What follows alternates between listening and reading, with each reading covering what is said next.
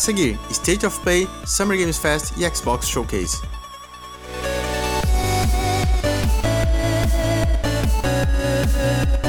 Bem-vindo ao episódio número 16 do Super Silva Bros, na semana de 14 de junho de 2022. Aqui a gente comenta o que de mais importante aconteceu na indústria dos games quase toda semana e falamos também sobre o que estamos jogando. Disponível no Spotify, iTunes, Google Podcasts ou no seu aplicativo favorito. Se você gostou ou tem críticas, deixe uma avaliação no seu app de podcast que ajuda a gente a melhorar o programa e fazer mais pessoas a descobrirem o Super Silva Bros. Eu sou o Renan Silva e hoje, um episódio especial sobre os eventos de games que aconteceram essa semana, que deveria ser Day 3, mas não é. E, e para isso, meu irmão Ronier tá aqui comigo hoje. Voltei, quem diria que é difícil gravar podcast quando não é o seu trabalho principal.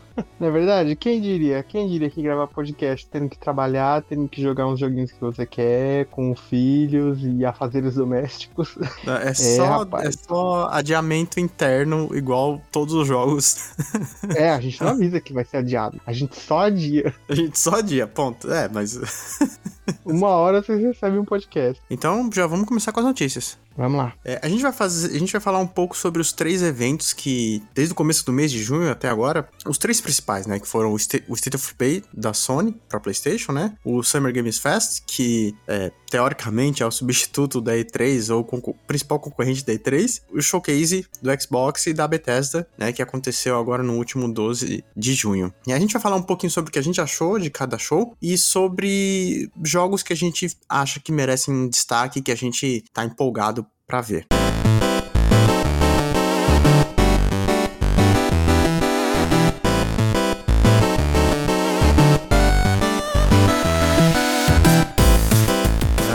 Primeiro que a gente vai falar é o State of Play, que ocorreu no dia 2 de junho. É, já tinha alguns rumores de que poderia acontecer um State, of Play da Sony agora em junho, mas nada confirmado, até que foi exibido esse, esse no dia 2 de junho. Durou por volta de 35 a 40 minutos, teve coisas bem interessantes. É, eu gostei, no, no, geral, na minha opinião, foi o melhor State of Play que teve até hoje, até porque a barra estava muito baixa para os outros. Eram sempre anúncios muito fracos e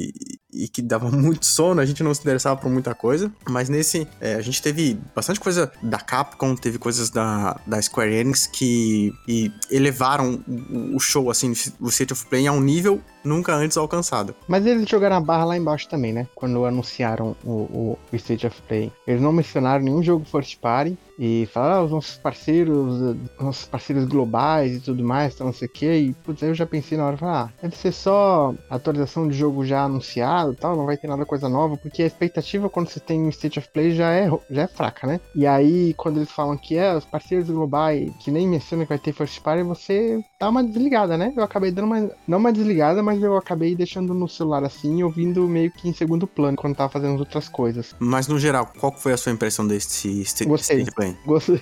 então, é que tá. A mãe. Pegou é, desprevenido, a... né? Pegou desprevenido. Porque eu gostei bastante. Achei que foi. Teve um pace muito bom, assim, de vídeo, de anúncios de jogos e tal. E porque um, um dos destaques, o, Resident, o, remake do Resident Evil 4, que já havia sido é, não anunciado, né? Mas tinha muito rumor aí rolando. E aí quando começou o vídeo assim, dá uma impressão de que eles vão, eles vão mostrar o remake de The Last of Us por causa da música e a letra tal, não sei o que. E aí quando abre é Resident Evil 4. Aí tem algumas cenas e tal, e eu gostei bastante. Gostei, gostei do anúncio. Já foi Resident Evil 4, foi Resident Evil Village, e já falaram que vai ter.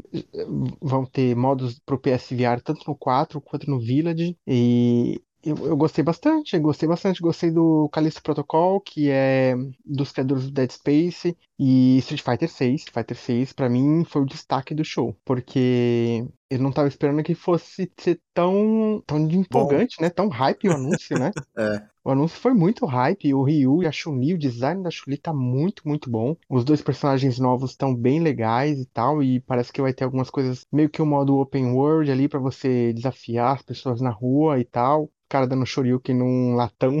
É, eu tô muito rapado. Pra mim foi o melhor. Para mim foi o melhor anúncio do show. A, a, melhor amostragem do show, assim, foi o trailer de Street Fighter 6. Foi o que eu mais gostei. Se eu puder destacar um também, é Street Fighter 6, né? Não, não vou falar que é um, é um ponto alto do, do, do show para mim foi Resident Evil 4, assim, porque Resident Evil 4 é um dos meus jogos favoritos, assim, né?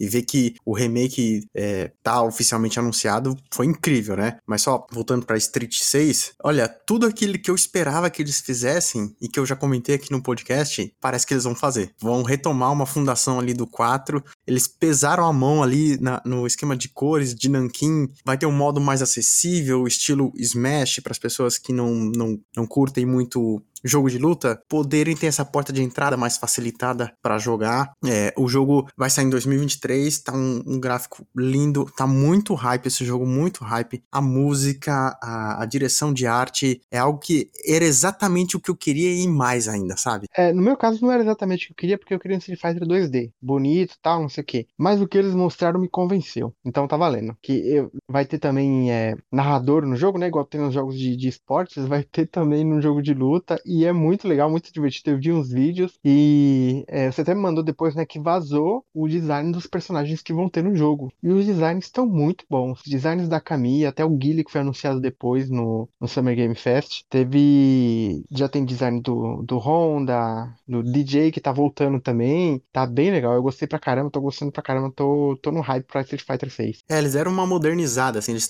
eles deixaram um pouco. É porque Street Fighter, né? Se você lembra, muito envolto ali da cultura japonesa, querendo ou não, claro, cada personagem tinha aquele destaque de ser de um país diferente, mas muito centrado ali, respeitando os designs antigos e tudo mais. Só que Street Fighter 6 dá uma atualizada geral, assim, sabe? O Ryu, ele tá com um manto ali, que é como se fosse do, do mestre dele, do Gouken, né? E, e ainda existe a questão de que esse Street Fighter se passa depois de Street Fighter 3, antes de Street Fighter 4. É, Não. Do, do Lord Street Fighter. Não, mas do Lord Street Fighter, Street Fighter 4 se passa antes do 3 na história. O 6 é a continuação do 3. Então, Isso, é isso. exato. Exato, é o que eu falei. Nossa, eu tô curtindo muito. Vi os gameplay, o, o, o gameplay que foi exibido depois no, no Summer Game Fest e, e algumas pessoas que publicaram né, vídeos de, de, de gameplay que eles fizeram lá eh, no, evento físico do Summer Game Fest. O jogo tá lindo, deve estar deve tá muito bom de se jogar, deve estar tá muito bom de se jogar. Agora, voltando pra Resident Evil 4 Remake, na hora que apareceu o R lá, de cara, começou a tocar a musiquinha, eu já sabia que era Resident Evil 4 Remake. Porque assim, eu Ah, gosto falou aí, mais... desculpa aí. Não, porque eu sou Aí, fãzão. Já e eu- sabia, eu já, prefiro- não, não me enganou, não. Não, não me enganou. Assim, eu não achei que fosse The Last of Us. Nunca, nunca teria achado. De cara, apareceu o R, começou a tocar uma música mais puxada pro flamenco espanhol, assim. Falei, é Resident Evil 4, certeza. E foi exatamente isso. E eu achei sensacional. Claro, eles estão construindo em cima daquilo que já, já, já teve de Resident Evil 2 e 3. Vão trazer, acho que as principais mecânicas desses jogos e dar aquela roupagem que eles deram no 2 e no 3. E que eu acho que é excelente, assim, sabe? Não precisa reinventar muito a roda. Resident Evil 4 é, é um jogo muito bom até hoje. Claro, eles vão dar um destaque um pouco maior pra, pra Estradada, pra história de alguns outros personagens, e talvez aparar algumas arestas, né? Pelo menos é isso que eu tô esperando. Mas eu tô super empolgado, ainda mais porque eles já deram uma data de lançamento, que é 24 de março de 2023. É, já tá pra sair, né? Já, já tá pra sair assim. Daqui a alguns meses. Eles não precisam inventar a roda, mas eles têm que trazer coisa nova pro, pro jogo. Você tem Resident Evil 2, o original, e você tem o Resident Evil 2 Remake, que tem algumas diferenças. Tem o Mr. X, que adiciona muito ao jogo. Ele é muito diferente do Mr. X que você tinha no, no jogo original. Então eu acho que o jogo original, ele tá lá, pra você jogar em 300 plataformas, se você quiser hoje, com HD, remaster e, e o escambau. Então, de fazer um remake, é, coloca, eu acho que tem que colocar elementos novos no jogo. Você se mantém fiel ao mesmo tempo que você coloca elementos é, originais. Originais que eu digo assim, novos, entendeu? Eu acho que tem espaço aí pra poder para poder ser criativo sem poder sem fugir muito da fórmula. É exatamente como eles fizeram com Resident Evil 2. É, é isso o- que eu espero. É o eu... mínimo que eu espero. Exato, é isso aí. Outro jogo que eu quero destacar também, assim, que eu achei um pouco desconfortante é Callisto Protocol. É, porque, assim, o nível de gore desse jogo me deixa desconfortável. É, é um pouco demais, assim. Eu quero jogar, no, no- não quero jogar no lançamento, mas eu vou precisar estar um com um pouco de estômago, assim, para jogar e de, de, de, coragem, né? De jogar isso no domingo de meio-dia. Esse jogo não tá cara de Game Pass aí no futuro? Ah, eu também acho que sim. É, entendeu? Daqui, um, daqui um, uns oito meses, seis meses, oito, um ano mais ou menos, tá carinha de Game Pass. Mas o jogo, assim, ele apareceu no State of Play, ele foi anunciado no ano passado no Summer Game Fest. Eu não sei se talvez tenha um contrato de exclusividade de marketing, né? Vamos colocar assim, com a Sony. Eu sei que vai sair para Xbox também, no mesmo dia, 2 de dezembro de 2022. Mas para ter anunciado a data, ter mostrado gameplay ali no, no, State of Play, talvez tenha alguma coisa ali relacionada. Não sei se para um, um, um, acordo de marketing que proíba Callisto Protocol de entrar em qualquer serviço que não durante é, um verdade. ano que não seja PSN Plus, entendeu? A gente já tinha visto algumas coisas aí no passado e tinha contrato com a, com a Sony de que não poderia entrar no, no, no Xbox Game Pass, nenhum serviço de, de, de assinatura e tal. Isso é verdade. Pode ser que exista alguma coisa assim. Exato. E outro jogo que a gente não pode deixar de falar é Final Fantasy XVI, né? Que foi o que fechou o show e que tá muito bonito. Tá muito bonito, tá muito interessante os summons parece que vão ter, vão ser parte é, integrante da história do jogo, porque cada personagem ali meio que principal, ele pode se transformar em um summon, tal tem um summon dentro deles, eu não sei direito como é que funciona, e vai ter uma batalha de summons que você vai poder controlar os summons, pelo que eu bem entendi, é mais ou menos isso, né? É, parece que é tipo uma arena de luta entre os summons, como se fossem cajus, né? Ou luta de robô estilo Power Rangers, cada um com a sua, com a sua vida. Mas assim, eu achei muito maneiro, porque é, os summons que a gente conhece, como a Shiva, Bahamut, e você vai poder controlar eles completamente, assim. É, e isso é, isso é muito maneiro, isso é muito, muito hype, assim. Só que eu ainda preciso entender eu ainda preciso jogar Final Fantasy XV, porque parece que bebe muito da fonte do, do, que o 15 construiu. E aparentemente é bom de se jogar, o gameplay é, é, muito, é muito legal do, do, Final Fantasy XV. Mas eu quero jogar para saber se eu posso me permitir sentir mais hype pro Final Fantasy XVI e até pensar numa pré-venda aí. Não, não, não, deixa eu te falar uma coisa aqui. Eu é, abrir parênteses aqui, porque eu fui difamado nesse podcast, sério que eu não gosto de JRPG. O que eu não gosto é de JRPG de anime, entendeu? Porque a minha experiência com Tales of e outros JRPGs aí não são não foram muito boas, não gostei, mas eu sou fã do remake Final Fantasy VII. Então se você tem um Final Fantasy para jogar antes de Final Fantasy XVI, é o 7, é o remake do 7. Justo. Esse é hype, esse é hype, esse tem os personagens, esse... Ah, quando eu terminei o remake, eu falei, vou jogar mais Final Fantasy quero jogar mais Final Fantasy. Agora virei fã da série. E aí baixei Final Fantasy 13. E aí eu falei, ih, rapaz, esse aqui tá um pouco meio datado, hein? acho, que acho, que talvez eu vá esperar Final Fantasy 16 mesmo. Não, você podia jogar o 15, né? Ah, poderia, mas eu não sei, eu não gosto muito daquele. Do Noctus? É, sabe? Daquela vibe daquele jogo, entendeu? De road trip com os amigos e tal.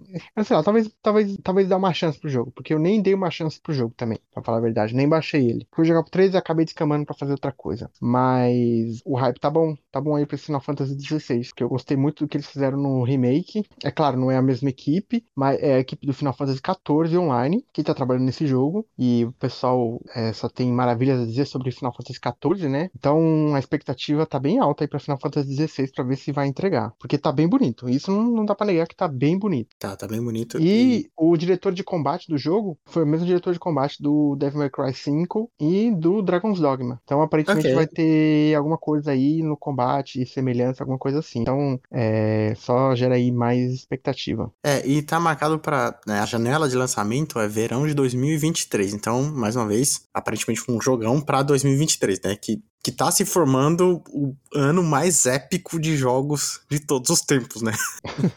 Nossa, se 2023 entregar, porque era pra ser 2022, né? Quando a gente é. começou a fazer o podcast, a gente falou, nossa, 2022 ano que vem, não sei o quê, pipipipopopó, mas foi tudo adiado. Se 2023 entregar o que todo mundo tá prometendo pra entregar em 2023, vai ser um ano inacreditável. de cara aqui, só no, no, no State of Play a gente tem Resident Evil 4 Remake, que é 24 de março de 2023, tem Street Fighter 6, que é 2023, sem data definida, e Final Fantasy XVI, que é pro verão de 2023. Já tem três pesos super pesados aí pro ano de 2023. É, então, tem bastante coisa aí, tem bastante coisa. Se não me engano, eu acho que o, o Homem-Aranha 2, ele foi anunciado pra 2023 também, né? Não tenho certeza. É, é isso mesmo. Ele foi anunciado pra 2023 no último State of Play que teve. Olha só, rapaz, que Caramba, meu, olha esse ano, olha esse ano, Maluquice. 2023. Maluco. E, só- e só um detalhezinho, falando de, de Homem-Aranha, é, que eu acho legal a gente mencionar, que o primeiro Homem-Aranha vai ter uma um- vai ser lançado uma versão remaster para PC esse ano. E o Miles Morales também, o jogo do Miles Morales que saiu no lançamento do PlayStation 5, também vai ser lançado mais pro finalzinho do ano para PC. O que é bem legal, né? Os jogos exclusivos da Sony, é claro, com, com tempo de lançamento, estão sendo lançados no PC. Isso, é bem bom. Quanto mais gente tendo acesso a esses jogos aí, melhor. E eles tiveram um anúncio também para PSVR 2, vai ter No Man's Sky, vai ter o Horizon Call of the Mountain e um jogo novo do The Walking Dead. Teve data para pro Stray, que é o jogo do gatinho também, e algumas outras coisas novas aí, mas não sei se vale muito a pena mencionar. O Stray, um detalhe interessante do Stray que vai sair dia 19 de julho, vai sair direto na PSN Plus, Extra e Premium. Então quem tiver esses, esses níveis de, de, de Plus vai poder jogar no, no primeiro dia. É que, na verdade, no dia da, grava- da gravação desse podcast é o dia que eles lançaram a, a nova Plus, que é o Essential Extra e Premium. Começa hoje, dia 14 de junho. Então, se você já estiver assinando um desses aí, você já vai ter Stray, Stray o jogo do gatinho lá pra jogar direto na sua conta. É, eu acho que só vale a pena ainda adicionar a falta da data de lançamento de God of War. Eu sei que eles não eu sei que eles falaram que não iam. Na verdade, eles não falaram isso, né? Eles falaram que o foco ia ser nas third parties. E, e aí eu, eu tava esperando a data de lançamento pra ser confirmada de God of War pra 2022. A gente, confirmada, é. ausência confirmada durante as, essas, últimas semanas, né? é, o Jason Schreier, o, o jornalista da Bloomberg, confirmou que, assim, o que ele tem ouvido de pessoas próximas de Santa Monica Studio é que o jogo ainda tá marcado para ser lançado em 2022, No mês de novembro, inclusive. no mês de novembro. Então, a gente aguarda em algum momento para isso ser confirmado, né? É, provavelmente algum State of Play ali em agosto, setembro, ou um update no blog da, da Sony. Vai ser isso. E aí talvez um State of Play em setembro, especial God of War, ou como é um jogo muito focado na história, pode ser que tenha só mais algum. Um ou dois trailers, alguma coisa assim. Não deve ter alguma coisa muito é, aprofundada para poder mostrar gameplay ou coisas da história, né? É, e, é um jogo que a Sony pode fazer um, State of Play só pra ele, tranquilamente, pra exibir tudo o que precisa mostrar de coisas novas, que, né, ou de melhorias do jogo anterior, só pra divulgar mais o jogo, porque a gente não viu nada, né? A gente só viu um, um trailer com algumas partes de cinemáticas e outras partes jogadas, mas muito, muito curto. Então, falar mais sobre o jogo, o que, que vai ter de novo e confirmar uma data de lançamento pra esse ano ainda vai ser, vai ser bem interessante. E é bom que seja esse ano, porque 2023 tá começando a ficar meio pesado, assim. É, tá começando a ficar lotado de jogo. Tá começando, tá começando a gente vai ter que fazer escolha, é, umas escolhas bem difíceis pra jogar ano que vem. E o próximo evento que teve, né, foi dia 9 de junho, foi o Summer Games Fest, o evento do Jeff Keighley, que antes disso apresentava a própria E3, né? Esse ano a E3 ela foi oficialmente cancelada, né, para esse ano, ela já confirmou que volta no ano que vem, e o Jeff também já confirmou que o ano que vem vai ter a Summer Games Fest. Como teve no ano passado os dois eventos ao mesmo tempo, e aí os dois estavam falando: "Ah, esse evento é meu, esse evento aqui é meu, esse evento é meu". Então tava os dois eventos pescando outros eventos, como por exemplo o ano É, passado tava assim, eles estavam só retweetando, só retweetando anúncio, retweetando e coloca a hashtag E3 2021, ou então é Summer Game Fest. Tava meio patético assim de, de ver no Twitter. Você gostou desse ano, Rony, do, do Summer Games Fest? O formato, a quantidade de anúncio, os anúncios, o tempo? Então, foi, putz, meu, foi, foi muito ruim, foi muito ruim, eu não gostei nem um pouco. Assim, eu já tenho uma birra com o Jeff Keighley, eu não gosto muito dele. Acho que ele já era muito, apesar de nessa edição ele ter falado, não, vamos com calma, não vão ter anúncios bombásticos, não sei o quê, mas ele costuma gerar muito hype e costuma não entregar. A gente fica nessa impressão de que vai entregar, vai entregar, que no ano passado ele só entregou Elden Ring. Você, você me mostrou, você tinha mandado o link de o pessoal ficar no hype e tal, não sei o quê, mas ano passado ele só entregou Elden Ring e nada mais de bombástico, né? De porque quando a gente assiste esse show, a gente quer ver a casa caindo, né? A gente quer ver uns anúncios, a gente quer ver gameplays é, animais, a gente quer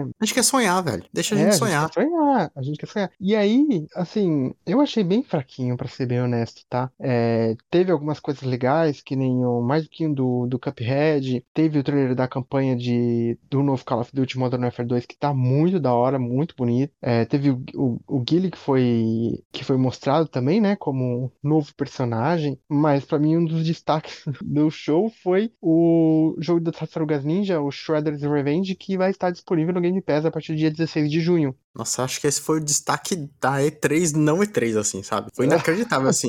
Quando eu vi a tagzinha do Game Pass ali, eu falei, o quê? Não, não é possível, não é possível. Aí fui correr no blog, fui correr em Twitter. Não, não, não. Mostra mesmo. Lançamento dia 16 de junho, já essa semana, no Game Pass. Absurdo. Eu tava pronto para fazer minha pré-order. É, então. E, putz, e teve aquela hora lá que foi uma vergonha ali do caramba que foi o The Rock. Ai, cara. Nossa, Nossa cara, que vergonha. Que vergonha. E olha assim, ó. E eu gosto do The Rock. Mas ali, ele tava totalmente fora do lugar dele, sabe? O cara parece, tava na academia malhando sem camiseta. Aí chegou alguém assim e falou assim: Ô, Dwayne Johnson, ou The Rock, grava uma parada aqui rapidão, faz, faz a propaganda. Fala assim, ó. Fala do energético, fala do seu filme, fala do Fortnite, e, e fala em dois minutos e e, fala com esses gamers aí, porque os gamers te acham muito legal. Nossa, aí, meu. Cê, dá até pra perceber quando ele fala Summer Games Fest, ele fala até pausado porque ele, ele tá lendo o nome do, do evento que ele não faz ideia do que é e do que tá acontecendo. Não faz ideia. Ai, que. Nossa, que vergonha alheia, cara. É, que eu, negócio cara, horrível de assistir. Essa, essa mania do Jeff de querer colocar a celebridade no meio do evento só pra trazer alguma audiência, assim, cara, é, já foi, já deu, já, já tá ridículo. Já tá ridículo. Não, e, e não, não teve nada. Não teve nada. Ele não falou. Não anunciou nada. De jogo um trailer nenhum, que a gente já viu do Adão Negro. Nem, nem de um filme que uma série que ele falou por tempo, né, que tava trabalhando numa série de, de videogame, alguma coisa assim, ou era um filme, sei lá. Nem para falar Sabe, disso. nem era relacionado com o jogo, não tinha nada relacionado com nada. Apareceu o The Rock, tá? Vou dar uma mensagem aqui, mandar um áudio no WhatsApp pra aparecer no evento. Aí, putz, meu, aí, caramba, viu? Foi doloroso assistir isso, viu? Foi, foi doloroso. Essa, é, isso define. é, o elefante branco da sala foi o remake de The Last of Us Parte 1, que poucas horas antes havia vazado no próprio site da Sony. que era o, o Jeff que deve era o anúncio. É era o anúncio para poder fechar o Summer Game Fest. Vazou. Simplesmente vazou. Vazou até trailer no site da Sony. O site oficial da Sony vazou. As fotos o trailer até o preço do jogo e a box art da capa. Pois é. E, e engraçado que eu, eu acho que o, o Jeff Keighley ele deve ter assim negociado muito para conseguir né esse anúncio pro, pro Summer Game Fest que seria tipo o Elden Ring desse ano né um anúncio que bum fecharia o, o evento e até, sei lá, a Sony anunciou o State of Play, não se falou nada de Summer Games Fest. E aí, próximo do evento, o Jeff falou: não, é, State of Play é parte do Summer Games Fest. Eu acho que naquele momento eles fecharam, tipo, olha. Me dá The Last é, of Us, por favor. Me dá The Last of Us e tal, vamos né, tentar deixar tudo embaixo do mesmo guarda-chuva. E aí a Sony foi lá, é, acho que duas horas antes do evento, no, na loja da Sony PlayStation Direct, começou a vender, fazer pré-order do remake de The Last of Us 1. E, e aí, quando chegou no último momento do, do, do show, assim, foi o Neil Druckmann lá, isso foi bem legal, eles comentaram do remake e tal, comentaram até do, do vazamento que teve, mas foi meio assim, ah, beleza, a gente tinha noção de que ia ter o remake, nada confirmado, e aí veio a confirmação duas horas antes do evento, e aí quando já chegou no evento, né, no finalzinho ali, chegou, a gente, ah, beleza, ok, não teve nenhum impacto, que a, a gente tava esperando e que eles também estavam esperando. É, não teve nenhum impacto, falou, o multiplayer, né, o Factions, The Last of Us Factions, deve sair ano que vem, que vai ter muita coisa de história também no jogo, mesmo sendo multiplayer. É, mostrar a primeira imagem do, da série da HBO com Pedro Pascal e a Bella Ramsey. Bella, Bella Ramsey? Acho que é isso, né? O nome dela. Enfim, e. Ela mostraram, achei que fosse mostrar um, um, um, teaserzinho da série também, não mostraram. E aí o Neil Druckmann falou também que tá trabalhando num jogo, já numa outra coisa diferente, mas que não pode falar nada ainda, que no futuro. E que foi bom, isso, mas não vai ter. É, e aí, beleza, acabou. Mas foi assim, ó, foi muito broxante. Eu não gostei nem um pouco do, do, do Summer Game Fest. Foi uma perda de tempo. É, foi, foi um show bem aguado, assim, bem aguado, bem aguado. Nossa, Nossa e porque eles mostraram muita coisa que já tinha anunciado, né? Que nem gameplay boring lá do, do Gotham Knights também, que tá muito estranho esse jogo. É, de novo gameplay de um pouquinho de Saints Row, é, Saints Row novo, coisinha aqui ali. Teve um trailer é, de um jogo indie ah. muito legal, que eu baixei a demo, tá aqui instalado no, no, no, computador. Eu não sei se tem demo ainda pra, pra Xbox, talvez eu baixe, que deve rodar melhor. Mas que eu achei muito maneiro a ideia, que é... é o nome do jogo é Metal Hellsingers, que é um, um jogo de arena, estilo Doom. E aí, assim, o, o jogo, ele. O, o, gameplay ele é casado com as músicas de metal, assim. Então, às vezes, você entra num ritmo e aí as, os seus tiros, as suas ações no jogo entram no ritmo da música. E é maneiro porque eles têm músicas de bandas de metal de verdade. Tipo, o cara falou: ó, a gente tem músicas do Serge Taken do System of a Down. Eu falei, caramba, que maneiro. E eu curti o ritmo, curti o negócio, eu baixei aqui, instalei, não joguei ainda, mas e, e, eu gostei bastante do, do que eu vi no trailer, assim. Foi um dos indies desse, desse evento que dá, que dá para destacar, assim, que, que eu gostei bastante. É verdade. Outra coisa que apareceu também, que até teve preview depois, foi o Marvel Midnight Suns. Que teve um trailer mostrando que a, a vilã do jogo, que ela vai acabar controlando o Hulk e o Venom tal, esses personagens aí que vão estar tá meio que controlados por ela para você poder enfrentar. O jogo continua realmente com as cartinhas lá, não mudou. Mas você é... sabe que eu andei lendo nos previews que, que liberaram, hum. né? De quem viu o jogo, o gameplay e tudo mais, porque eu acho que eles não jogaram, eles só viram, alguns jornalistas. Eles saíram muito surpresos, assim, com o que eles viram, com o que eles viram de gameplay, de personagens. Vai ter, vai ter uma parte do jogo que, de relacionamento entre os personagens, você pode subir um relacionamento com um, com o outro, e isso vai afetar na hora de, de você jogar e, e de atacar e de defender. E pelo menos o que eu li, né, as pessoas que, que viram o gameplay ficaram empolgadas, né? Então, se a barra já tava lá embaixo, então não foi muito difícil subir ela.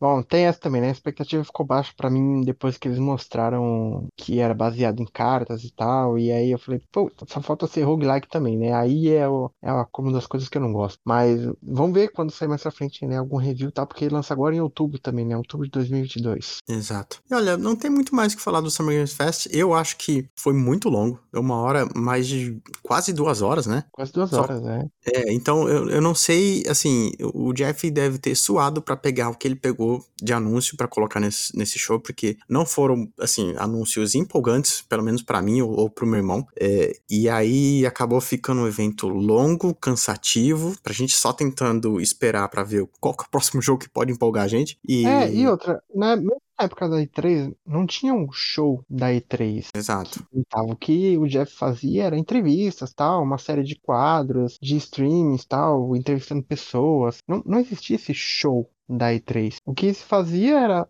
ter Microsoft, Sony, Ubisoft, Electronic Arts, tudo debaixo do guarda-chuva da E3, cada uma fazia o seu evento. Aí no final tinha o saguão, o saguão, o espaço onde os jornalistas iam para poder testar os jogos, depois abriram para o público e, e, mais, mas não tinha um show para apresentar os jogos da E3, né? Que é diferente do que o Jeff tá fazendo, que é, é um show tipo The Game Awards, tipo a Gamescom Live, que é tentar reunir dar espaço para tipo jogos menores ou alguns anos bombásticos e tal. E quando pessoal tá apresentando, eu não vejo a Microsoft querendo compartilhar que nem nesse, nesse show aí não teve quase nada da Microsoft, exclusivo da Microsoft, não teve nenhum. Ficou tudo pro show da Microsoft, do mesmo jeito que não teve Nintendo. A única coisa que teve assim, que era exclusivo, era tal The Last of Us, que foi da própria Sony. Que a Sony poderia ter anunciado, que não precisaria do Jeff. Então eu acho que ele tem uma batalha difícil aí para tentar conseguir anúncios esses anúncios conhecidos, né? Dessas grandes publishers aí, da, das três maiores tal, pro show dele e tentar fazer um estardalhaço e tal. Porque nem Square Enix, Square Enix ou Capcom, a Capcom ele teve o anúncio do Guile, mas a Square Enix não tava lá, a Square Enix é muito grande também, tem, é, tem os jogos da série Final Fantasy, Dragon Quest e tudo mais, né? Então foi meio. eu, eu, eu, entendo a dificuldade desse show, até porque ele tem o, o, The Game Awards em dezembro, que tá tendo uma sequência de bons anúncios, né, de jogos durante, durante o prêmio, se bem que no fim do dia é, o prêmio, os prêmios que deveriam ser o mais importante não são, né? Eles são secundários aos anúncios que acontecem no Game Awards. E no Game Awards ele tá tendo uma sequência muito bom de anúncios de peso, né? É, então, esse show dele, o Game Awards, já faz mais sentido. É, é, eu acho que já é um pouco mais fácil para ele negociar, né? É, a gente a gente imaginava que por causa de uh, Elden Ring o ano passado, mais publishers, mais third parties poderiam jogar o jogo dele e, né, e, e, liberar mais anúncios de peso pesado. Mas a gente viu que isso só aconteceu com The Last of Us e que ainda foi meio, né, meio cagado ali, né, com o vazamento. Exato, exatamente. Então faltou, é, para mim foi bem sofrível esse Summer Game Fest aí. É, eu acho que se ele aparasse, assim, meu, vamos tirar uns jogos que não criam tanto hype assim, né? Então, dá uma parada, coloca, meu, 50 minutos, 40 minutos, coloca o que de mais importante ali, o que você acha que vai gerar mais engajamento na, no evento, e dá uma, uma enxugada, sabe? Porque senão fica um negócio muito espaçado, muito aguado, e aí fica cansativo, cara, de assistir. Fica muito cansativo. É, fica cansativo. Os caras falando de, de Warframe, é, sabe, de Capcom Arcade Stadium. Ai, é, é chato, é só chato. É, agora a gente vai começar a falar do show da, da Bethesda e do Xbox, e aí já vou emendar nessa minha crítica aqui. Também achei que o, o, o show da Bethesda e do Xbox foi muito longo, durou uma hora e 35 meia. minutos, é, uma hora e meia, né? Eu não assisti quando passou ao vivo, eu tava numa fazenda colhendo morangos. Aí eu, eu desliguei a internet do celular. Eu acho que foi o maior tempo que eu fiquei sem internet no celular, só para não tomar spoiler. Eu falei, tipo, não vai dar pra assistir. Eu falei pro irmão, não me manda mensagem, eu não quero nem saber. Eu vou desligar a internet do celular. Aí foi das, das 10 da manhã até as 7, até as 8 da noite. Sem, sem internet, sem nada, sem nada. Assim, foi um pouco libertador, um pouco de ansiedade para saber as coisas, mas. foi, foi, eu tive até que dar uma de homem das cavernas e mandar um SMS pro meu irmão. Falei, e aí, tá tudo bom? Tudo bem? tá vivo. Pois é. E aí, né, a gente chegou em casa e eu parei e fui assistir, né? E aí eu comecei a assistir, assisti inteiro. Quando eu terminei, eu falei assim, poxa, esse, esse uma hora e meia foi muito pra isso aqui, cara. Daria para ter, de novo, a parada aresta aqui, porque tem anúncios bons aqui, só que eles estão muito espaçados assim, né? E aí você tem, sei lá, duas, três exibições de peso, que na minha opinião foi Redfall, Forza Motorsport, né, o novo, o novo Forza, uh, e Starfield no final, né? Eu daria até para jogar um pouco de, de, de, Diablo 4 aí e Persona, que é, para mim foi um dos highlights do, do show, mas é, é, mais um gosto pessoal meu e algo que eu não vi acontecendo nunca, né? Então, você juntar esses anúncios, cortar um pouco update de, é, de Flight Simulator, update de Sea of Thieves é, e alguns jogos indies que também não, não se apresentaram bem, eu acho que ficaria melhor, melhor no evento ali de 40 minutos, sabe? Seria mais mais pesado, mais pancada e mas assim, no geral foi um bom um bom show, só que eu acho que esse formato de uma hora e meia tá cansando muito. Então, eu já acho eu já vou discordar um pouco aí de você, porque eu acho que foi. É, teve, teve um pace muito bom. Foi. Eu acho que foi rápido, eles falavam rápido dos jogos e tudo mais, com exceção da parceria com a Riot. Parece que aquele trailer não ia acabar nunca. E quando a, a Sarah Bond veio falando que é parceria com alguém que tá muito tal, não sei o quê, eu achei que eles iam trazer a Ubisoft. Eu falei, nossa, é agora que a Ubisoft, Ubisoft Play vai entrar no, no Xbox Game Pass. E não, foi a Riot, que agora você, se você é, jogar os jogos pelo Game Pass, você vai ter muitos benefícios em League of Legends e tal, e nos outros jogos. Mas eu gostei bastante, é, gostei de Redfall, não é meu tipo de jogo, mas eu achei interessante. E emendaram com Hollow Knight Six Song. E aí, tipo assim, aí arrepiou tudo. Eles começaram muito bem, né? Não, foi por um hype, né? E aí, nossa, aí começou o trailer e a música e, os, e o, o, combate, tá muito da hora, tá muito bonito. E outra surpresa, né? Day One Game Pass. Day One Game Pass. E aí, pá, terminou o trailer. E cadê a data? Não tem data. Então, aí meu amigo. Achei, nossa, mas eu uma sacanagem. Mas foi uma sacanagem ter feito isso. Isso aí, isso aí, eu tenho certeza que eles, no acordo do Game Pass, eles falaram assim: ó, beleza, você pode falar que tá no Game Pass, mas a data de lançamento só vai vir no Nintendo Direct. É, Com então, certeza. Tá, eu acho a mesma coisa. Eu acho a mesma coisa. Tem um rumor aí do Nintendo Direct, do Nintendo Direct no final do mês, dia 29. Eu acho que esse Song vai estar tá lá com a data de lançamento. Porque é assim, eles focaram nos jogos e nos jogos dos próximos 12 meses, ou seja, até junho do ano que vem. Mas, para todos os jogos, eles colocavam um ano na frente, 2023, 2023, março de 2023, é, sabe? Começo de 2023. Só que pra Silksong não teve nada, não teve nenhum ano. E aí eu fiquei, meu Deus do céu, como é que pode isso? Sabe? Parece que você. Parece que você Olha, sabe sonho quando você ganhou na loteria e aí você perdeu o bilhete? Cadê o bilhete? Não tem bilhete.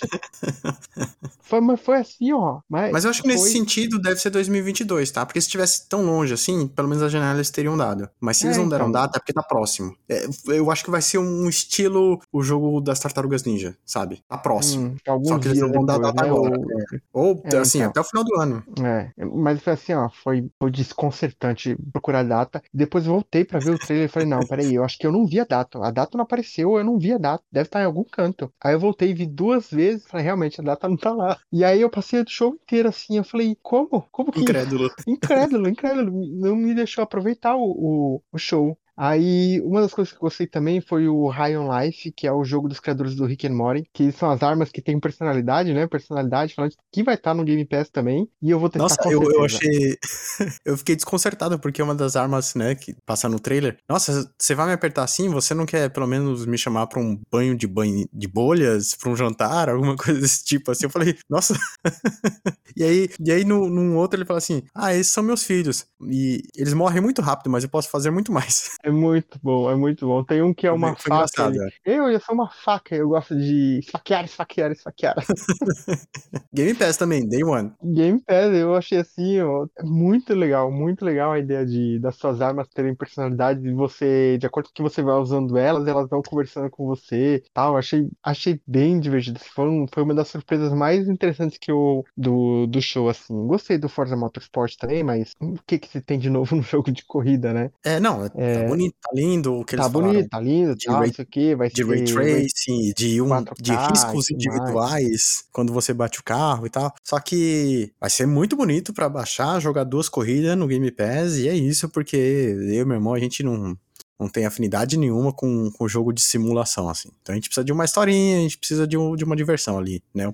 Além Não, disso. mas eu, mas, eu vou dar uma chance, re- real oficial, vou dar uma chance pra esse Forza Motorsport aí e, ver se engaja. Porque eu gosto de jogos de corrida. Gosto de jogos de corrida e gosto de jogos de corrida divertido. Mas eu vou dar uma chance, já que vai estar incluso no, no Game Pass. Diferente do Gran Turismo que eu teria que comprar. É, isso é verdade. É, uma coisa legal de, de destacar também que a gente consegue começar a ver, né? é, eu não sei se tem a ver com, com a compra ou se assim facilitou na hora de exibir esses jogos, né? Mas Overwatch 2 da Blizzard e Diablo 4 que tiveram uma presença legal no evento da Microsoft. Claro, Diablo já tinha aparecido anteriormente em eventos da Microsoft, Overwatch também, mas estão lá. Os, os dois apareceram, né? Um Overwatch falando que vai ser free to play a partir de 4 de outubro, que é quando lança, né? E É, mas é só Diablo multiplayer. 4, só multiplayer e Diablo 4 mostrando a, a nova, nova velha classe, né? Que é o Necromante, manche que vai ser lançado com, game, com mais detalhes de gameplay também. Vai ser crossplay, cross-save. E parece que tá bonito pra caramba Diablo 4. Mais bonito É, que o 3. Então, eu fiquei surpreso. Eu acho que eu não tinha visto ainda algum vídeo de Diablo e tal, do novo, Diablo 4. Mas quando eu vi o trailer desse, eu achei que o, o, o estilo de arte tá bem bonito, tá bem legal assim, sabe? E os personagens grandes na tela, e vai ser open world. Tem até um cavalinho lá que eles estavam numa montaria, né, pra poder atravessar o mundo. E eu fiquei super interessado, super interessado. Claro, com certeza vai estar no Game Pass assim que as coisas se fecharem com a Microsoft e Activision, Exato. Activision Blizzard. E, e achei que apresentou muito bem. Foi uma apresentação bem legal de Diablo 4. Eu gostei bastante. É, eles. Assim, eu acho que tem que ser a apresentação do jogo, tem, que ser- tem que ser assim, né? É, bota uma CGzinha pequena, gameplay, explica um pouco, um pouco do gameplay e acabou, sabe? É, é claro que o. Engraçado que a parte, a parte de CG, que foi in-game, quando começou assim, né? Eu jamais imaginaria que seria a Blizzard, porque a Blizzard sempre tem esse conceito de apresentar os jogos com umas CGs muito épicas, assim, muito bonitas. E não foi o caso aqui agora. Mas enfim, isso não quer dizer Não, nada porque o essa jogo tá lindo pra caramba. Não, não, mas tem razão. Quando começou a CG, eu achei meio estranho. Tem alguma coisa estranha naquela CG que não parece que não é o estilo Blizzard de fazer CG. Tanto que quando começou eu achei assim, ah, é algum jogo genérico. É algum jogo genérico porque eu não consegui ver nada de Diablo ali. Ah, não sei, alguma coisa, faltou alguma coisa naquela qualidade de CG ali que só a Blizzard sabe fazer que Então, não mas eu acho que foi. Não foi CG, sabe? Foi é, em tempo real, em engine, sabe? Não, aquilo ali é CG, Renan. Não, não me parece. Me parece Ah, mais. CG. tempo Não, real. a gente vai ver junto depois. Não, mas né? tá muito mal depois, feito essa CG. CG, cara. Então, mas é isso que eu tô te falando. Tá muito mal feita. Depois a gente vê junto e discute. Mas é, é muito, foi muito estranho. Demorou pra entender que era diabo. E tem também Forza Horizon 5, que tá ganhando uma, uma primeira expansão, que é a expansão de Hot Wheels, que tá bonito pra caramba. Eu, pra mim, o trailer foi bem mais empolgante do que ver a apresentação do Forza Motorsport. Ah, Me isso é deixou mais animado pra jogar. né? E, e é uma reedição, né? Porque eles já fizeram isso no Forza Horizon 3. Agora eles estão trazendo de novo pro 5, talvez com alguns twists, ou não me pareceu se ter algum twist, assim, mas tá bonito pra caramba, tá muito lindo e vou jogar, vai estar tá no Game Pass também, né? Uhum. Outro jogo que eu queria destacar aqui, que eu gostei da apresentação, foi o The Last Case of Benedict Fox, que é um Metroidvania 2D, que vai estar no Game Pass, e que é um Metroidvania de mistério. Você vai ter que ir lá para resolver um assassinato, alguma coisa assim, mas é envolvendo com é, por coisas de Cthulhu e de assombração, sabe? De coisas da mente, de, de demônios tal, que parece bem interessante. E, putz, Game Pass Day One, vou jogar também, achei, achei bem interessante o estilo da arte e tal. Eu e... já não gostei da arte, foi algo que me ah, incomodou, você não gostou? assim. Nossa, me deixou super longe, assim. Eu, eu gosto bastante da arte de Hollow Knight, né? Mas é, esse que tem né, algo parecido meio, meio dark, gótico, é, esse talvez siga né, numa linha gótica também, dark e, e como você falou, coisas da mente, mas é, me incomodou um pouco assim, não, não me atraiu tanto. É, eu, eu gostei bastante, achei bem, bem interessante, bem bonito a iluminação, os cenários e os monstros. Vamos ver como é que vai jogar. Vamos ver como é que vai jogar, porque parece só um detetive com uma faquinha na mão, tentando desvendar esse mistério, mas eu fiquei bem interessado. Tem um joguinho também que eu quero falar, que é o lançamento oficial de Grounded, né? Que é aquele querido encolher as crianças as crianças, o videogame. Uhum. E eu joguei quando tava no Early Access há muito, muitos meses atrás, né? Acho que tava com o Xbox One X ainda. E eu gostei bastante, assim, só que tava em Early Access, eu fiz a, a, parte da história, curti pra caramba, eu falei, e termina aqui, né? Ah, você vai saber mais da história quando o jogo for lançado. E ele vai ser lançado agora em setembro, né? A versão 1.0, que é o jogo completo, com a história, com o modo história completo. E eu vou jogar esse jogo porque eu gostei muito das mecânicas, de, de ter que enfrentar enfrentar os insetos gigantes, é, de ter que fugir das aranhas. Nossa, é um, nossa, é um cagaço. Você não tem ideia. Você não jogou, né? Não, não joguei. Mas quando você vê uma aranha de longe, você quer fazer de tudo para ela não te ouvir e para ela não te ver. Porque se ela vier para cima, ela vai te matar. Assim, é muito escroto. É muito escroto aranha. Dá muito medo. É, nossa, é muito sinistro, é muito sinistro. E aí você tem que entrar, às vezes você tem que entrar numa, num, numas, nos caminhos de formiga. E aí você chega lá no final, tem uma caverna mega aberta, assim, e aí tem uma aranha no teto. Ah, não, para, velho. Mas é da hora, assim.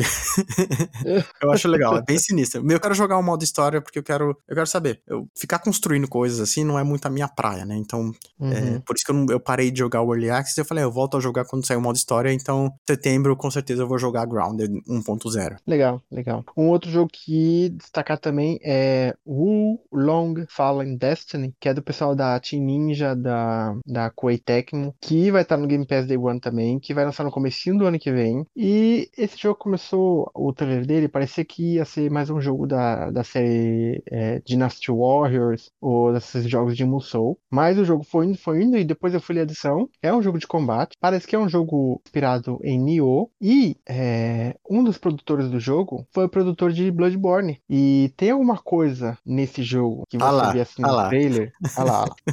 que os personagens, eles meio que bebem uma parada ou colocam uma parada assim na boca e que eles viram, tipo, um dragão um monstro bizarrão assim que você tem que enfrentar. São demônios que eles falam na descrição. Aí, meu amigo, aí já viu, né? Então, porra, no Game Pass, é óbvio que eu vou testar. Óbvio que eu vou ver qual é desse jogo. porque eu fiquei super interessado. É, eu, eu, eu tenho a mesma impressão que eu tive. Achei que era um, um Dynasty Warriors. E aí depois eu fiquei pensando, Onimusha? Será que é Onimusha? Não, não era Onimusha. E depois eu fiquei pensando, eu cheguei a cogitar, nossa, é, isso aqui talvez seja Lost Odyssey 2, talvez não. Não, não, não, não tem nada a ver. E aí. Não, eu, Mas eu gostei eu, da apresentação tive, do jogo. É, eu tive a impressão de que era Ninja Gaiden. Quando apareceu Koei Tecmo e Team Ninja, eu falei, nossa, é o novo Ninja Gaiden Xbox, né? Porque o, os primeiros Ninja Gaidens 3D foram pra Xbox e tal, e fizeram bastante sucesso. Mas no fim era esse jogo Long Fallen Destiny que, que eu achei muito legal. Parece bem interessante e vai estar no Game Pass. Pô, isso daí, isso daí é, é incentivo para você baixar o jogo e testar. E,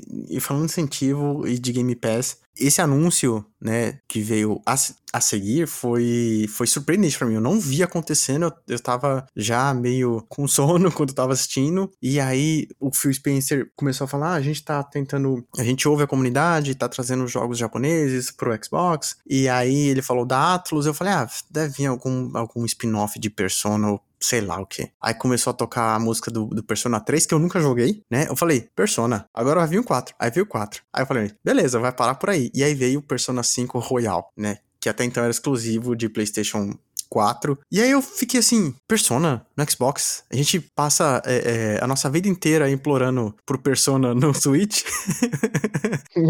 Porque eu jamais imaginaria que ia chegar. É, eu jamais imaginaria, eu, eu, jamais imaginaria que sairia pra Xbox. Eu falei, nunca, jamais. Não, mas o, o, tio, o tio Phil foi lá, passou o cheque em branco. Tá aqui, ó. Quanto, quanto você quer pra colocar Persona 3, 4 e 5 Royal no Xbox, no PC e na cloud? E no Game Pass. E no Game Pass ainda, né? E.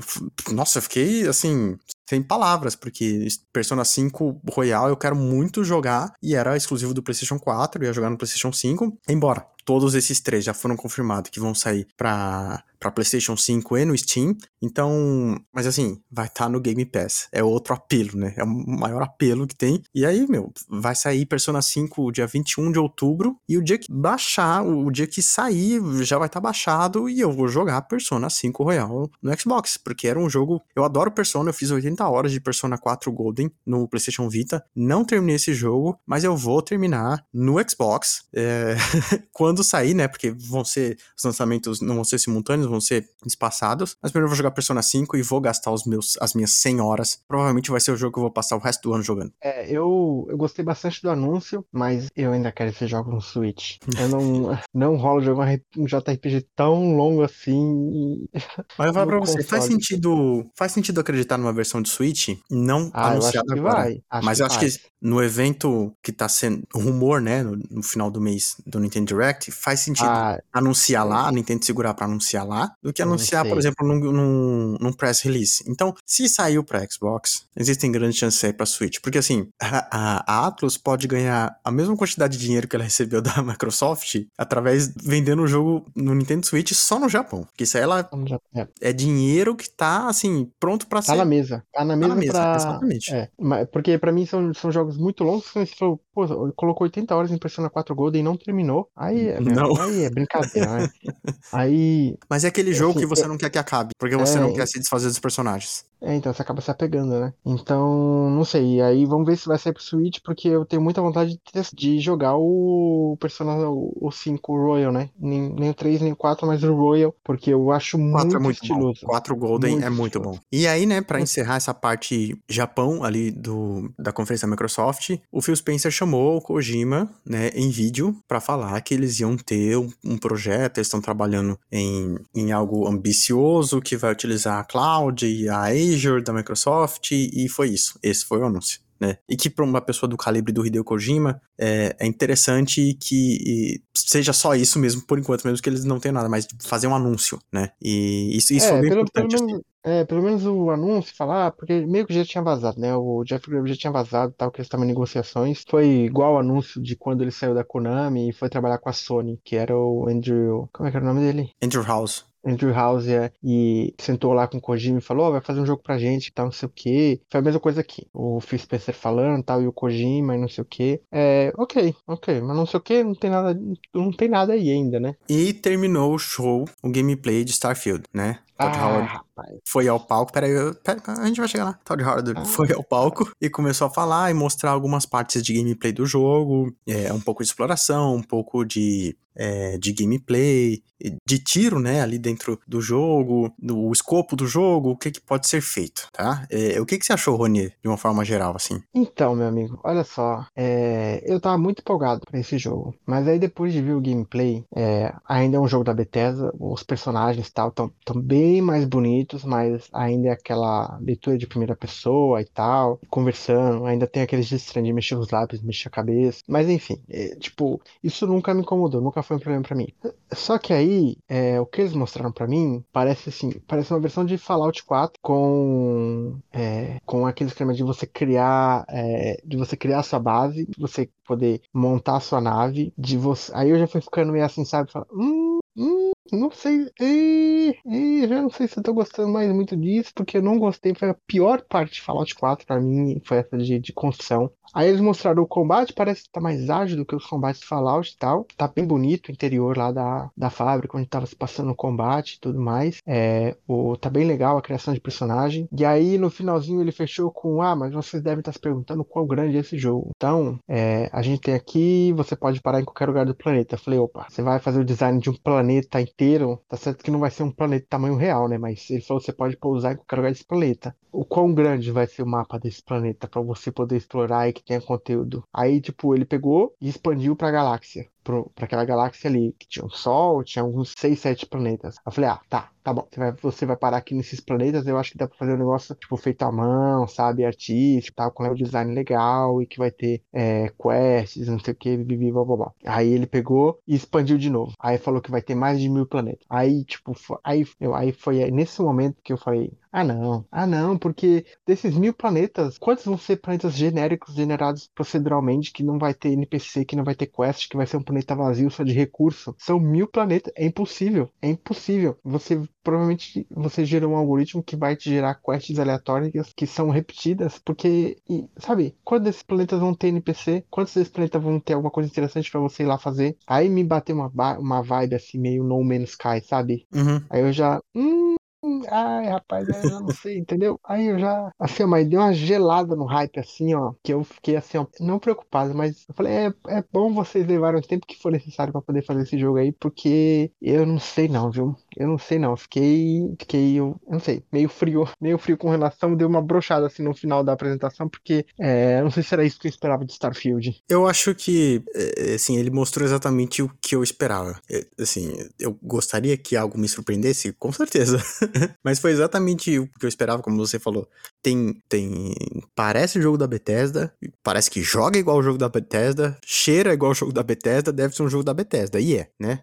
A visão em primeira pessoa dos quando eles estão falando com você, né, que dá um close, é, a animação do rosto das pessoas tá assim, se você olhar pra Morrowind, Oblivion, você vai ver, hum, é, vem desde aqui, né?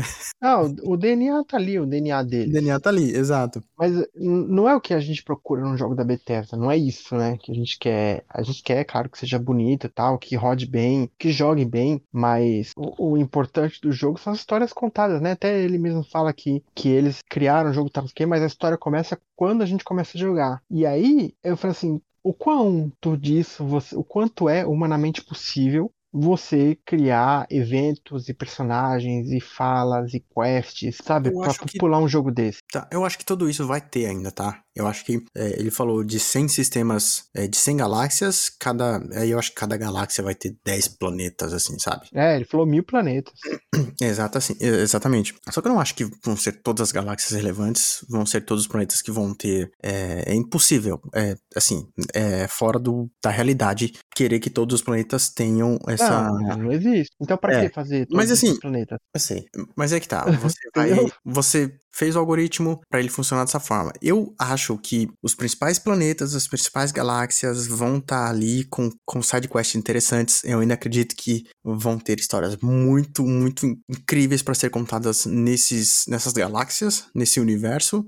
Mas o fato, eu acho que o fato de ter mil planetas, ok, você deu o número aí para vender, enfim, é, para vender o jogo, né? Mas para mim não vai fazer diferença porque eu não vou visitar 900 planetas, sabe? Eu vou visitar, sei lá, no máximo quando eu fizer 200 horas de jogo, eu tiver maluco, no máximo 100 planetas, assim, sabe? E ainda, depois de muito tempo, ainda vou pegar guide, saber, meu, qual que é o planeta que vai ter, que pode ter isso, pode ter aquilo, e entender, sabe, como é que funciona. Fora que tem muita coisa que, que pode ser enxugada com os mods da própria comunidade da Bethesda, que, que trabalham bem trabalham muito bem com criando mods para facilitar a vida de quem joga. Então, eu só, assim, eu não gostei muito da do fato de, de, eu, de eu ter que construir minha nave, Tá certo que eles vão dar um template pronto. Eu tenho certeza que se eu quiser construir e mexer mais, eu posso. Se, se eu não quiser fazer isso, eu não preciso fazer. Da mesma forma que as bases, né, que estão lá para ser criadas, com certeza vai ter uma missão explicando como é que faz isso, como é que faz aquilo. Eu vou fazer pra gente seguir o jogo e acabou. Não vou nem olhar para trás, né? Vou dar a chance para ver se eu gosto, se eu não gosto, se vale a pena, o que é que isso traz de peso no jogo,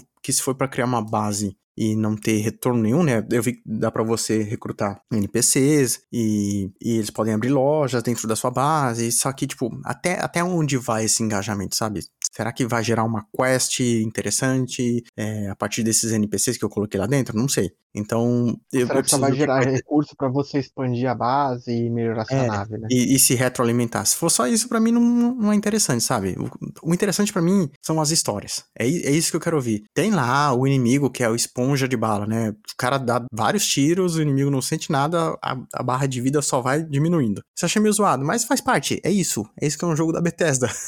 não tenho que exigir muito mais que isso. Eu quero ver a história. E é o tipo de coisa que a gente só vai ver quando tiver com, com jogando. É, assim, eu fiquei um pouco desanimado com o jogo, para falar a real. Essa é, é, pra mim, essa é a real. Eu fiquei um pouco desanimado. A impressão que eu tive do primeiro trailer, primeiro foi, não foi do primeiro trailer, era até que era alguma coisa meio que pé no chão, sabe? Que você, talvez ainda seja, porque o começo do jogo pode ser pode ser como eu tô pensando, que tipo assim, você tá indo, é a expedição para fora da Terra, e não sei, você é o último recurso, é a primeira vez que vocês estão fazendo isso, tal, não sei o que, e aí você vai ser surpreendido, mas eu não sei se vai ser exatamente isso, né? Porque aparentemente já você já tem lá Nova Atlantis com humanos e, sabe, já é uma coisa meio que. É, é, é, é eu não sei, eu quero ter o senso de descoberta, eu quero que o meu personagem, tipo, seja o senso de descoberta, entendeu? Não sei se você tá entendendo o que eu tô falando.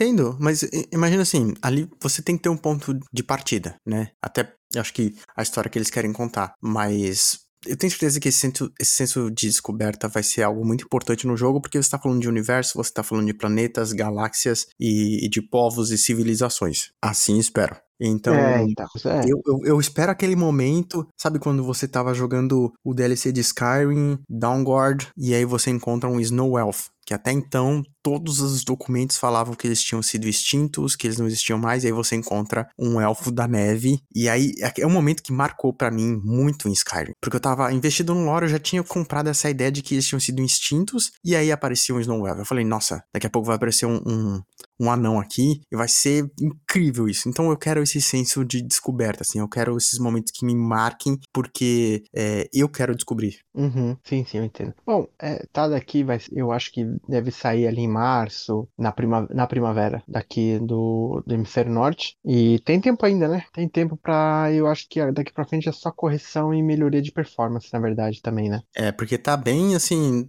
É, o frame rate não tá legal, velho, na apresentação. É, é meio que já esperado, né? Mas mantendo uns 30, segurando, segurando 30 aí. FPS, já tá bom, é. E, mais uma vez, né? Game Pass Day One 2023. É, mas, mas um jogo pesado aí pra 2023. Redfall, que... Starfield, é, Forza Motorsport, tudo isso 2023. Tem um novo jogo do Minecraft também, que vai ser um jogo de estratégia, um RTS estratégia. Diablo 4 2023 também. É, Diablo 4. A versão single player de Overwatch também para 2023. Tem muita coisa para 2023. É, vai ser difícil, vai ser difícil acompanhar tudo. Bom, eu acho que a gente falou bastante hoje, né, de, de dos eventos que aconteceram. Acho que ainda, ainda teve o evento da Capcom que aconteceu hoje, no dia da gravação, que foi um, um uh, foi um, um, resumão do que teve de Capcom nesses últimos 15 dias. Eles só anunciaram o upgrade de Resident Evil 2, 3 e Village para os novos consoles, né? Maior frame rate, 4K e uh, Ray Tracing em alguns casos. Isso é bem legal. Uh, amanhã vai ter um evento de celebração de Assassin's Creed, que eu acho que não vai ter anúncio nenhum de nada, né? E foi mais ou menos isso né?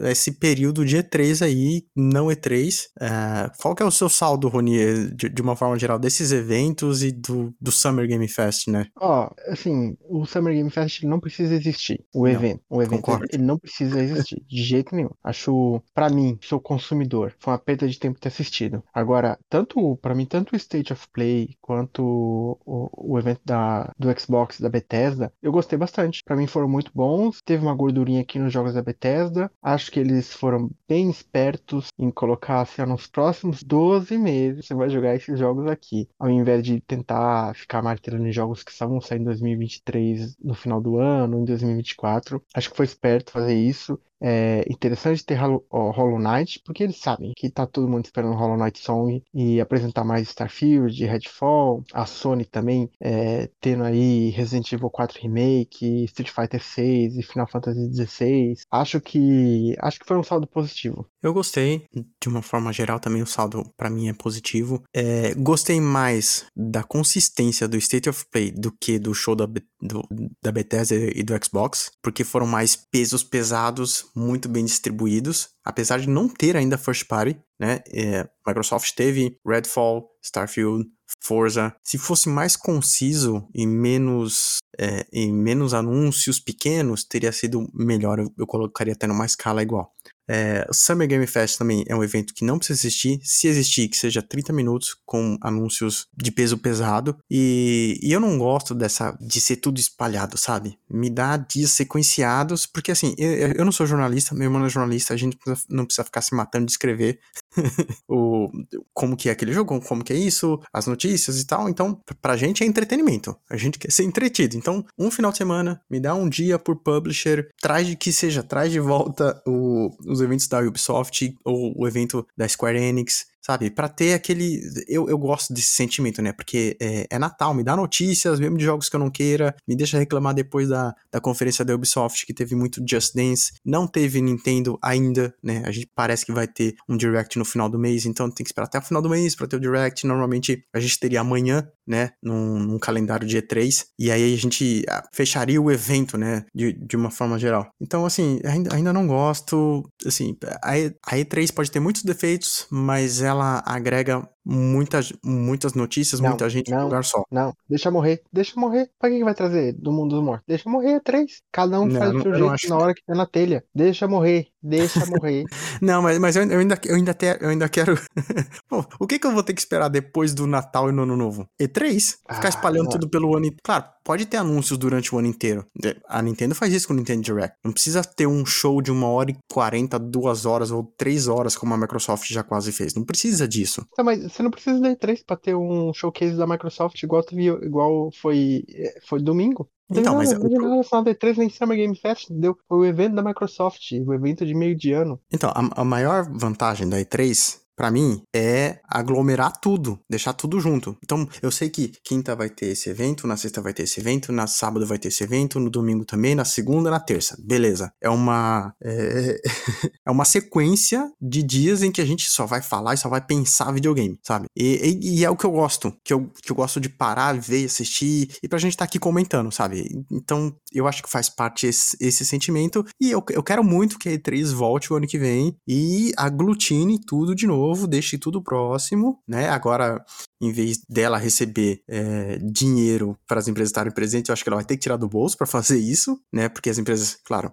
têm seus canais, conseguem se comunicar uh, com influencers, porque isso, isso é o que conta no final do dia, a forma como eles divulgam. Não precisam mais de três para isso, né? Mas é interessante, eu, eu gosto de tudo junto ali, sabe? E tudo perto um do outro. Eu entendo, eu entendo. Mas ano é o sentimento, é a emoção, entendeu? É, eu entendo. Mas ano que vem vai ser assim, ó, vai ser um rebosteio, porque. Oh, desgraça. Você vai, você vai ter o Summer Game Fest do Jeff, que vai ser presencial. Aí você vai ter E3 também, que vai ser presencial. E, sabe, vai ser um. Vai ser um, vai uma ser briga, uma assim, ó, de anúncio, de anúncio ruim. É, sei lá. Eu não sei, não tenho nem ideia de como vai ser ano que vem. Eu. eu pra mim, a verdade é que você tendo esses shows da Microsoft, da Sony, da Nintendo, para mim é o que basta. Essa é a real e que não precisa estar sobre guarda-chuva D3 ou sobre guarda-chuva de, de Jeff Keighley que quer empurrar é, The Rock ou Van Diesel no, no show, sabe? Acho...